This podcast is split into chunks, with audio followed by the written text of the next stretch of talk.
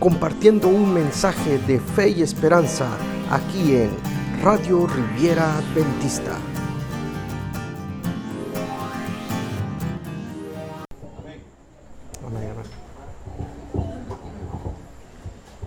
Hola, buenas noches queridos hermanos. Dios le bendiga grandemente una vez más. Nos encontramos en este lugar para compartir la palabra de Dios. Saben, hace un tiempo me encontraba en una circunstancia que a mí me llamó la atención. El título de esta noche es Un Dios digno de confianza. Y a lo largo de la semana estamos hablando acerca de, de que en Dios no hay crisis, pero siempre hay circunstancias en nuestra vida. Me acuerdo que cuando tenía 18 años decidí ser un misionero Viajé para Estados Unidos, de ahí me mandaron para Venezuela y estuve trabajando en un campo misionero que se llama Chiricayén, Misión Sur Oriental de Venezuela, la Gran Sabana. Y mientras me encontraba en ese lugar, trabajé para el Señor dando clases, reparando muebles, chiruatas que son como casas, construyendo baños. Había un colegio, una escuela para enseñar la palabra de Dios y me dieron la oportunidad de enseñar hasta profecía siendo un chamaco. Me acuerdo que estaba yo feliz en ese lugar cuando de repente me detuvieron en la línea fronteriza. Me pidieron los documentos. Detuvieron el carro donde estaba sacaron el pasaporte y me dijeron, mira, si te volvemos a ver, te vamos a deportar. Yo chequé mi visa y todavía tenía 21 días. Pero el guardia nacional me dijo, mira, solamente te queda una semana. Pasando la semana, yo te deporto. Hablé con la iglesia, Fui a Caracas, viajé más de 24 horas en autobús y pasé como unos 7, 8 retenes militares para poder llegar solo a la capital y ver la posibilidad de tramitar la visa. Estaba yo sirviendo al Señor, estaba yo como misionero. Pero hay veces que nosotros no entendemos cómo Dios nos quiere guiar en medio aún de las adversidades que se nos presentan. Justamente demoré casi una semana en ir a, hasta Caracas y regresar al mismo lugar donde estaba el proyecto misionero. Cuando yo estaba regresando, ya había yo pasado siete retenes militares. Pero da la casualidad que en el último retén donde me habían agarrado, nuevamente el sargento estaba en ese lugar. Así que me bajaron del vehículo de transporte y me llevaron entonces a su cuartel. Y estando en ese lugar me hicieron firmar muchas cosas en los cuales lo que están diciendo es que uno quizás puede ser que esté contrabandeando, que esté haciendo esto, que lo otro. Y en medio de la circunstancia, Orar a Dios para un cristiano es la fortaleza que necesita. Yo oraba a Dios porque una semana atrás yo había estado preso en ese lugar más de 24 horas. Y no quería estar preso, ni quería estar deportado. Pero en algunos momentos tú llegas a pensar, bueno, ¿Y cómo es posible si estás de misionero, estás de voluntario, estás sirviendo a Dios? Oiga, pastor, eso que usted está diciendo a lo largo de la semana es una mentira porque en Dios no hay crisis. ¿Y mi enfermedad? ¿Y mi problema? ¿Y su deportación? Pero es que mira, en medio de cada crisis, en medio de cada circunstancia, Dios lo puede utilizar para una gran bendición. Ahora vamos a ver la palabra de Dios en Hebreos capítulo 11, versículo número 6. Nos dice, sin fe es imposible agradar a Dios, porque es necesario que el que se acerca a Dios crea que Él existe y que recompensa a los que le buscan. Vamos a orar vamos a pedirle a Dios entonces que nos ayude a aumentar nuestra fe, nuestra confianza. Porque versículos antes dice que la fe es la certeza de lo que se espera, la convicción de lo que no se ve. Pero necesitamos confiar en Dios. Vamos a orar. Señor y Padre, en esta hora pedimos tu bendición para cada uno de nosotros.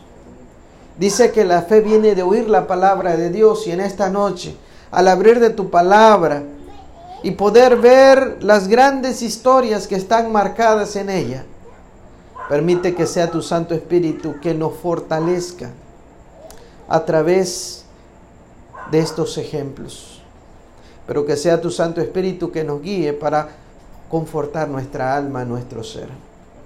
Quédate pues con nosotros, en el nombre de Cristo Jesús oramos. Amén. Siempre hemos dicho, Dios es alguien digno de confianza. La lógica de Dios no es la misma lógica del ser humano. Y Dios tiene grandes planes que a veces nosotros no comprendemos. Pero Dios siempre será digno de confianza. Quizás no entendemos la circunstancia, pero Dios siempre tiene un porqué, una razón, una circunstancia. Debemos confiar totalmente en cada promesa de la Biblia. Hay muchas promesas en la Biblia. Si yo te preguntara en esta noche cuál es la promesa que tú has atesorado en tu corazón, ¿cuál podría ser? Jehová es mi pastor. ¿Cuál podría ser? Clama a mí, yo te responderé. ¿Cuál podría ser? Voy a estar contigo todos los días hasta el fin del mundo. Puede ser Jesús pronto, pronto volverá. Yo no sé cuál es la promesa que tú tienes, pero déjame decirte que la promesa que tú tienes en tu corazón, si Dios te la ha brindado, es real. Pero necesitamos nosotros ejercer la fe, la confianza. Yo en medio de esa circunstancia me encontraba a más de 5 mil kilómetros de distancia sin saber, sin tener un familiar. 18 años. Y en medio de las circunstancias clamaba a Dios que me dijeras, Dios, ¿para dónde? Yo no comprendí. Pero lo que pasó esa noche me dieron la libertad y me dijeron, mira, de aquí a las 12, si te vuelvo a ver, te subo al avión y te vas. 18 años. En un país medio comunista, donde mataban a los cristianos de a gratis. O los corrían. Lo que yo decidí es buscar ayuda. Y la ayuda vino por un pastor. Y me fui para Brasil un mes y estuve predicando en toda la zona de, del norte de Brasil, un mes sirviendo como copastor asociado, ayudando al pastor. En medio de las circunstancias uno se pregunta, bueno, ¿qué es lo que va a hacer uno? Yo me acuerdo que lo que hacía era oraba a Dios. Y a veces nosotros cometemos muchos errores. Pero Dios siempre ha sido clemente y misericordioso para con nosotros. Y necesitamos ejercer fe, tener fe, tener confianza. A pesar de todo, Dios está al control de todo. Me acuerdo que yo dormía en la oficina del pastor en una colchonetita durante un mes. En la cuenta bancaria tenía suficiente dinero para comprar un boleto de avión y poder regresar a México. Pero yo le preguntaba a Dios, Dios, ¿qué es lo que tú quieres? ¿A dónde me quieres llevar? Tú tienes un plan para mí. ¿Dónde es? Muéstrame. Yo me acuerdo una mañana que me hinqué de rodillas en el escritorio del pastor y le oré a Dios de la siguiente manera. Señor, estoy cansado de esta situación. Mira dónde estoy viviendo. En una oficina. Mira cómo estoy durmiendo. En una colchoneta. Mira el banco. Ahí tengo dinero. ¿Quieres que me vaya a México? Dímelo hoy. Necesito saberlo. Sé que estoy sirviendo acá. Pero si tú tienes un plan para mí, muéstrame a dónde voy. Yo terminé de hacer el amén. A los cinco minutos de orar, escuché que alguien me tocó la puerta. Era el pastor Piñeiro. No me sé el nombre, solo el apellido. Pero me dijo, mira, toma una carta. Esta carta te la mandan desde Venezuela. Desde Venezuela. Ve a una tienda con Don Barateiro, dice. Allí estará la carta completa y te van a decir lo que tú tienes que hacer. Lo que decía esa carta era que me tenía que ir de misionero para las Guyanas. Que en las Guyanas no había embajada mexicana, necesitaba conseguir visa. Pero que con la ayuda de Dios me iban a dar la visa e iba yo a entrar a un lugar desconocido, una selva. Nosotros a veces confiamos en lo que vemos. Cuando tenemos la seguridad del dinero, cuando tenemos la seguridad de la casa, cuando tenemos la seguridad del automóvil, del trabajo, en eso nosotros confiamos. Pero Dios te está diciendo, mira, tú tienes que aprender a confiar, en tener fe, en tener confianza, aún de lo que no estás viendo, porque si Dios tiene un plan para tu vida, se va a manifestar. Pero tú necesitas completamente confiar en Dios. Confiar plenamente en sus promesas. A veces me dicen algunos hermanos, sí, yo amo a Dios, sí, yo quiero a Dios, pero cuando uno se le invita, bueno, ¿quieres confiar plenamente en Dios? Da ese paso de fe, acéptalo. Tienes un problema quizás con tu trabajo. Bueno, da tu paso de fe, acércate a Dios. Seguramente si tú das tu paso de fe, Dios se va a manifestar para que tú tengas un sustento. Quizás no de la misma manera como tú estabas acostumbrado. Cuando el pueblo de Israel salió y no había sustento en el desierto, Dios se manifestó y les envió el maná del cielo. La palabra maná significa ¿qué es esto? En los originales del hebreo. Porque algunas veces nosotros no entendemos la circunstancia o cómo Dios está obrando. Y a veces nosotros también decimos, bueno, ¿qué es esto que me está pasando? ¿Qué, ¿Qué pasa si ahora que me estoy acercando más a Dios me está pasando esto? Si ahora que estoy decidido, si nadie lo sabía, pero en mi corazón, ah, pero es que el diablo también sabe lo que está en tu corazón. Y cuando ve que tú estás trastabillando, él mete también su cuchara para destruirte, para desanimarte. Ahora, si él entiende que a través de los problemas te va a desanimar, ¿qué creen que va a hacer? problemas. Si él entendiese que metiendo un demonio en la familia va a destruir entonces la intención de que esa persona se acerque a Dios, lo va a hacer. Porque la intención de él es destruir, dañar. En medio de las circunstancias, miren lo que nos dice la palabra de Dios en el libro de Génesis, en el capítulo número 18. Cuando nosotros vemos el capítulo número 18, vemos la promesa del nacimiento de Isaac. Un hombre de 100 años, una mujer de 90. ¿Hay algo imposible para Dios? No hay nada. Hace unos días mencionábamos, ¿no? Como, como el poder de Dios, porque cuando tú confías en Dios y el llamado viene de Dios, te transforma. Abraham había sido un mentiroso, aunque había aceptado por fe ir al Dios invisible. Pero cuando le preguntaron, ¿es tu esposa? Uh, titubió.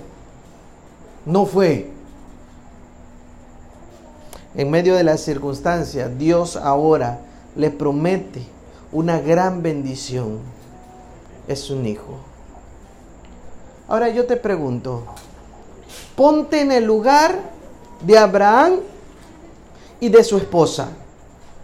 Un matrimonio que pasa el primer año no tienen hijos. Bueno, no hay problema.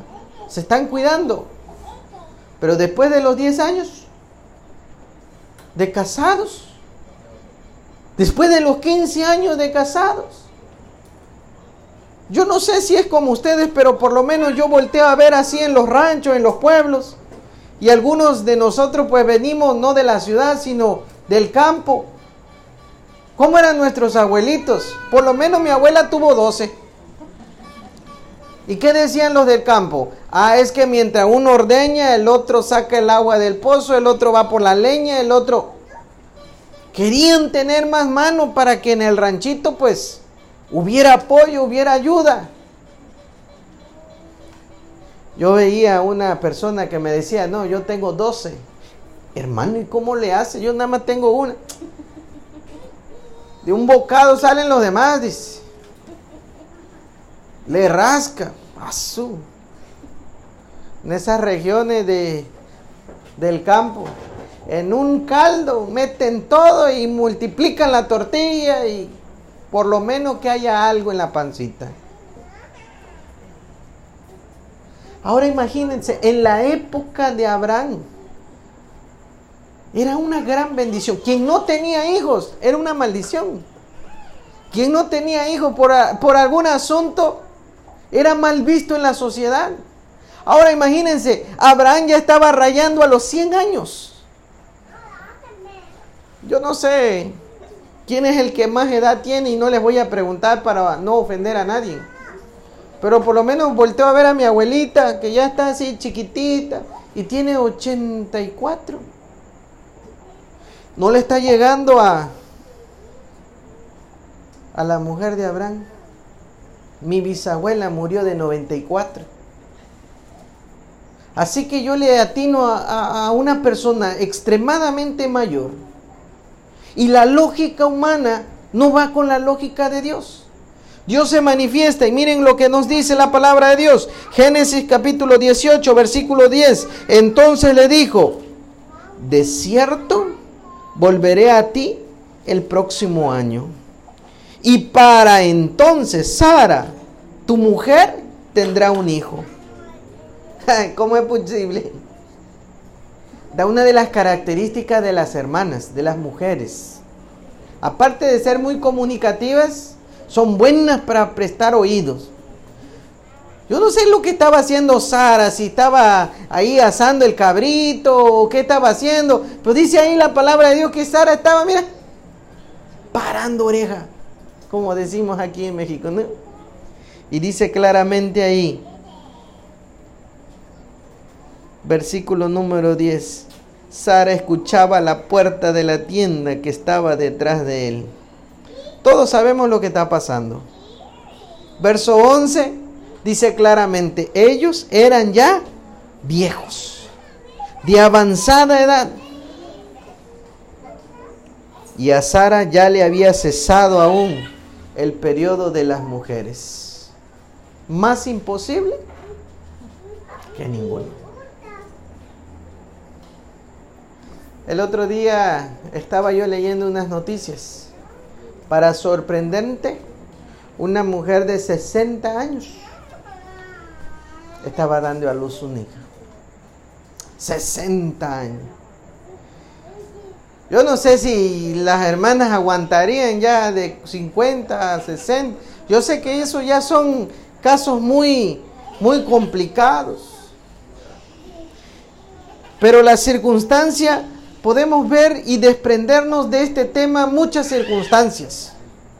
Podemos entender la duda de Sara, podemos entender las edades de ellos, después podemos entender lo que la misma Sara estaba haciendo. Bueno, este va a venir un hijo, pero pero yo ya estoy grande, entonces bueno, total, como estás de 100 años, métete con Agar, ¿no? La sirviente total, la costumbre era que si en algún momento paría y paría entonces en las rodillas de la ama, ese niño que era, aunque venía del otro vientre, representaba al hijo de la familia. Y en medio de las circunstancias, quizás nosotros agarramos costumbres que no son cristianas, pero al fin y al cabo son costumbres. Y a veces queremos tratar de ayudar a Dios para torcer y para hacer algo. A veces me hablan los padres y me dicen, pastor, visite a mi hijo porque mi hijo se quiere bautizar. Y como padre pues tienen ese dolor, ese sentir, mi hijo quiere bautizar. Ahí voy y le pregunto al hijo, oye, ¿tú te quieres bautizar? No. ¿Quién le digo? ¿Tu papá? Ah, él quiere que yo me bautice. Ah, ok, le digo. Bueno, pues vengo aquí a visitarte, a acompañarte, a orar por ti. Si tú no quieres, pues no. Salgo entonces. ¿Qué dijo? Dice el papá. ¿Se va a bautizar? No. Ah, ya pasaron seis pastores no lo convencen. No sé qué error haya hecho ese padre. Pero el bautismo siempre será el deseo de la persona. ¿Por qué? Porque ha aprendido a confiar en Dios. Y el confiar en Dios nos da la seguridad que no importa la circunstancia o el problema, cuando Dios está y se manifiesta y se presenta, entonces obrará para bendición y para salvación. Pero es necesario aprender a confiar, o sea, a tener la fe en cada una de sus promesas. Mira, no es lo mismo que yo les diga, miren, clama a mí, yo te responderé. Ah, ¿cuántas veces lo hemos leído? Oh Jehová es mi pastor, nada me faltará. Pero cuando es tu padre, cuando es tu madre, cuando es tu hijo, cuando es alguien querido, cercano, cuando la ofensa es para tu propia hija, tu propio hijo. Te das cuenta que esas promesas a veces como que son difíciles de aceptar. Perdonar aún a tus deudores, los que te maldicen, los que te obran mal. Esta semana mientras checábamos el asunto del vehículo, y pues del mismo sindicato nos decían, ponga una demanda, pastor. Esa persona se fugó, se huyó. Pero yo vengo con ustedes para tratar de arreglarlo de otra manera, le digo. Y el mismo dueño del taxi dice, ¿qué persona diferente es usted? Si hubiera sido otro, problema, pleito. Le digo, mira, gracias a Dios, no se afectó usted.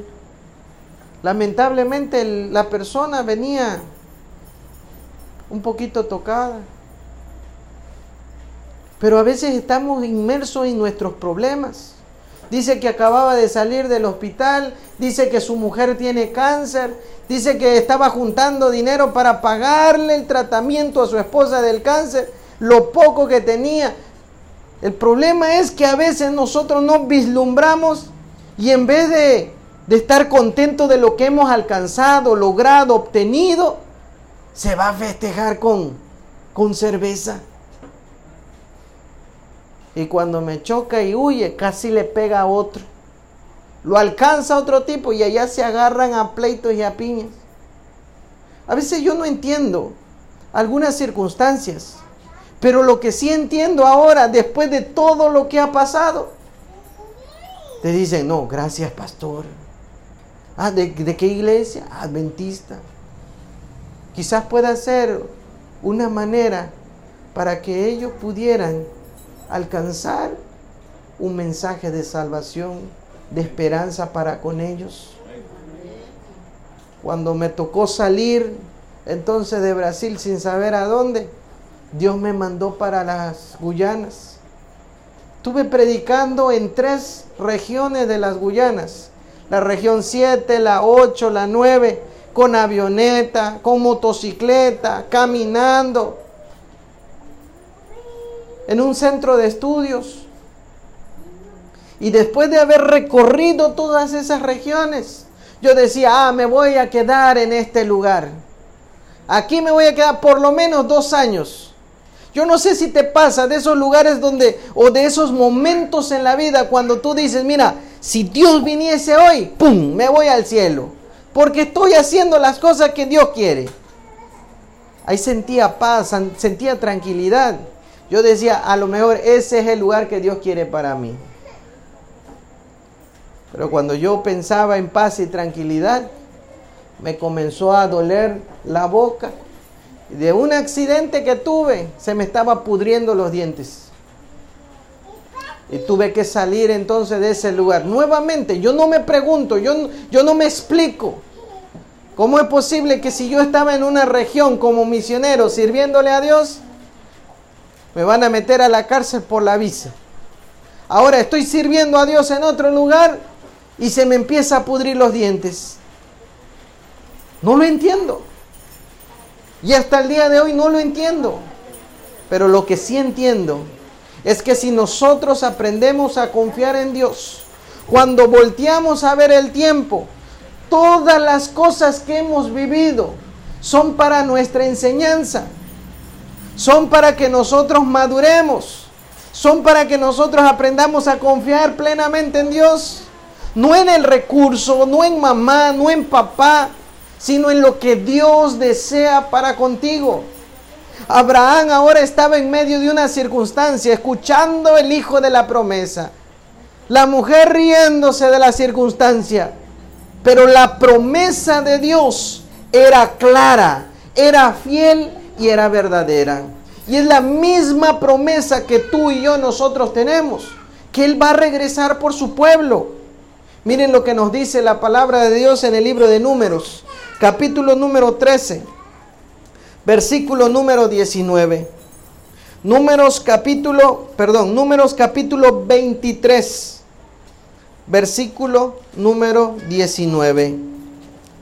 Números 23, 19 nos dice de la siguiente manera, Dios no es hombre para que mienta, ni hijo de hombre para que se arrepienta.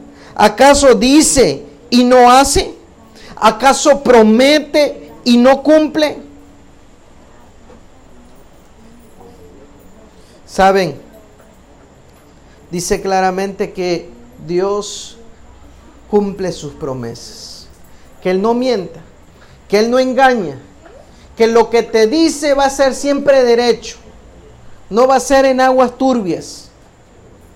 Y si tú aprendes a confiar en Dios y aprendes a depositar tu vida en las manos de Dios, las promesas de Dios para contigo son el perdón de todos tus pecados. Es una nueva vida en Cristo Jesús. Y es poder utilizarte como hijo, pero también como heredero del reino celestial. Quizás en otros momentos tú dirías, ¿cómo es posible? Pero tú puedes voltear a ver a alguno de tus hermanos que quizás hasta hace unos meses no había entregado su corazón a Dios. Y ahora lo ves participar en la iglesia y ahora lo ves en la campaña y ahora... ¿Y cómo fue la transformación? ¿Qué pasó? Si son las mismas personas. Pero la gran diferencia es que ha depositado su confianza en cada una de las promesas de Dios. Y Dios no es hijo de hombre para que mienta, ni tampoco para que se arrepienta. Mira lo que nos dice la palabra de Dios en Génesis en el capítulo número 21, versículo 1 y 2. Dice nuevamente la palabra de Dios, visitó, Génesis 21, versículo 1 y 2, visitó Jehová a Sara, como había dicho, E hizo Jehová con Sara como le había prometido o hablado según la versión. Sara concibió y dio a Abraham un hijo en su vejez, en el plazo que Dios le había dicho. No solamente estaba cumpliendo sus promesas, sino me llama la atención la palabra de Dios, porque dice que Dios tenía qué cosa? Un plazo, un tiempo determinado Cuando yo escuchaba la expresión de, de nuestra hermana, de los años quizás de la enfermedad y, y cuántos años de diabetes, y quizás cuando volteamos a ver a nuestros seres queridos y vemos que está sufriendo hipertensión 10 años, triglicéridos, casi toda la vida entre que sube y baja por la manera de comer, Estrés, desde chiquito. Diabetes, 15 años, 20 años. A veces no entendemos el porqué de la angustia, del dolor o del sufrimiento y no lo vamos a entender. ¿Y saben por qué no lo vamos a entender? Porque nosotros no hemos sido creados para sufrir. Hemos sido creados para amar. Hemos sido creados para vivir, porque en el plan maravilloso de Dios, Él tenía algo espléndido para cada uno de nosotros. Y sabes, lo sigue teniendo para contigo. En el caso de Sara y de Abraham, dice, llegó el tiempo determinado para, para el cumplimiento de su promesa. Y esa misma promesa que quizás tú y yo nosotros tenemos en San Juan 14 del 1 al 3, que Cristo ha de venir pronto por segunda vez, va a llegar el cumplimiento de esa promesa. Y lo importante es que tú y yo, que nosotros podamos estar listos y preparados cuando Cristo venga en gloria y majestad. Cuando vemos las señales por doquier, hambres, pestes, guerras, terremotos, males, pandemias. Yo decía hace rato, parece ser que el diablo está suelto.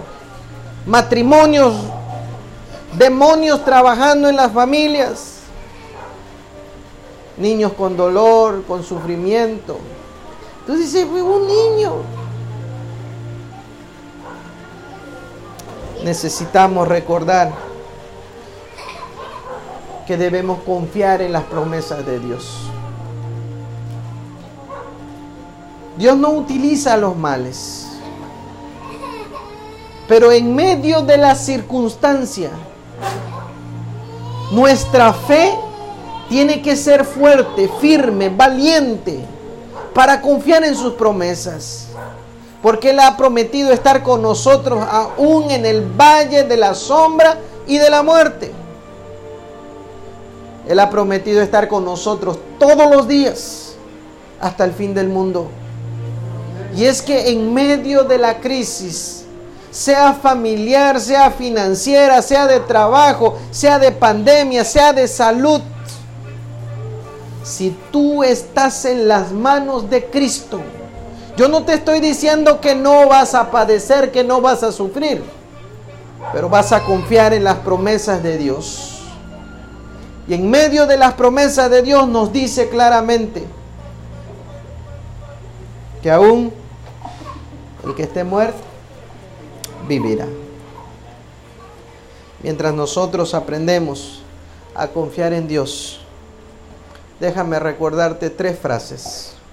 Número uno, tenemos que aprender a vivir por medio de la fe en Cristo Jesús. Aún a pesar de las dificultades. Número dos, debemos recordar que Dios siempre es digno de confianza. Y cada promesa que Dios nos da se cumplirá llegado el cumplimiento del tiempo. Y en medio de la circunstancia, déjame simplemente decirte, Dios siempre cumple sus promesas. En esta noche, mientras escuchamos un canto, una alabanza, una adoración, yo quiero invitarte a que si todavía no has aprendido a confiar en Dios, porque todos decimos, sí, yo creo en Dios, pero el colocar nuestra vida en las manos de Dios es diferente. Si aún no has aprendido, hoy puedas, mientras los hermanos están entonando, te puedas colocar de pie en el lugar donde tú te encuentras. Y puedas entonces declarar de esa manera, yo quiero aprender a confiar en Dios, en sus promesas y en lo que Dios desea para conmigo. Pasa, hermano.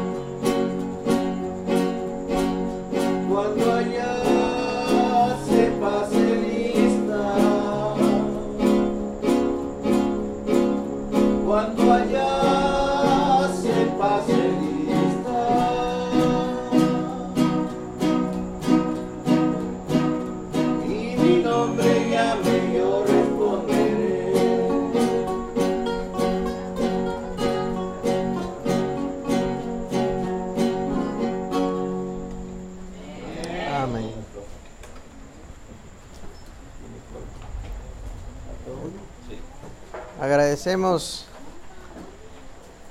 agradecemos al trío Alfa. ¿Te gustaría confiar en Dios? ¿Te gustaría colocarte de pie? Quizás este desafío es poder llegar a entender que aún en medio de los problemas, Dios está con nosotros. Yo ayer les hacía una pregunta. Y si Cristo nos probara o nos pidiera una prueba de, del amor para con Él, yo creo que lo necesitamos es aprender a confiar en Dios. Si aún no has entregado tu vida a Dios, yo quiero invitarte a que tú puedas confiar en Dios, en sus promesas. ¿Habría alguien que quisiera entregar su vida a Dios? Quisiera prepararse para ese encuentro maravilloso.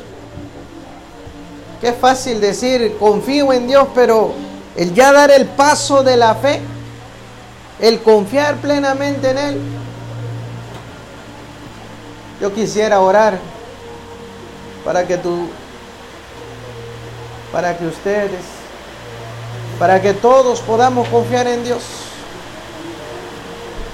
Habría alguien que le gustaría decir en esta hora, Señor, yo quiero confiar en ti. He confiado en el pasado, pero quiero seguir confiando en Dios. Y si aún no he hecho mi pacto contigo, Dios mediante un día de lo más cercano, quiero entregar mi corazón a Dios. ¿Habría alguien? Amén, hermana. ¿Habría alguien más que le gustaría entregar su corazón a Dios y decir, Quiero confiar en Dios. Amén, amén. No importa la lluvia, hermanos, la lluvia es una gran bendición. Y siempre lo digo, que cuando estamos en la iglesia y está lloviendo, mejor porque nadie se va. Quizás Dios mandó la lluvia para que tú no te vayas y decidas confiar plenamente en Dios. Vamos a orar. Señor y Padre, alabado y glorificado sea tu nombre en esta hora. Permite, Señor, que podamos confiar plenamente en tus promesas. Que cada promesa pueda alimentar nuestra confianza, o sea, nuestra fe porque tú no eres un hijo de hombre para que mientas ni para que se arrepienta. Porque lo que tú has creado siempre es bueno en gran manera. Y aunque a veces nosotros no entendemos lo que estamos viviendo, lo que estamos pasando, pero si nos aferramos, nos agarramos a ti, vamos a tener la plena convicción que tú tienes algo mejor para cada uno de nosotros. Padre eterno, si no es en esta vida, es en la venidera. Pero en ti confiamos, en ti creemos que eres nuestro Dios y eres nuestro Salvador. Señor, aquellos que han levantado su mano y tienen el deseo de decidir confiar en Cristo Jesús, seguramente el enemigo intentará poner pruebas, dificultades, pero Señor, si ellos se agarran en tu nombre, van a poder superar esa prueba. Y van a entregar su corazón a Cristo Jesús. Y si el enemigo está poniendo obstáculos en tu nombre, queremos pedir que esos obstáculos desaparezcan. Para que ellos plenamente, con su convicción, puedan ser restaurados por el amor de Cristo Jesús. Padre eterno, hoy nos depositamos en tus manos. Guíanos conforme a tu misericordia y voluntad. Y manifiéstate, Señor, también en el deseo de nuestros corazones, para bendición y salvación de cada uno de tus hijos. En el nombre de Cristo Jesús oramos. Amén. Gracias por sintonizarnos. Síguenos a través de Facebook, Radio Riviera Adventista a través de anchor.fm como Radio Riviera Adventista. Déjanos tus comentarios y compártenos con tus amigos. No te olvides, estamos en Spotify como Radio Riviera Adventista.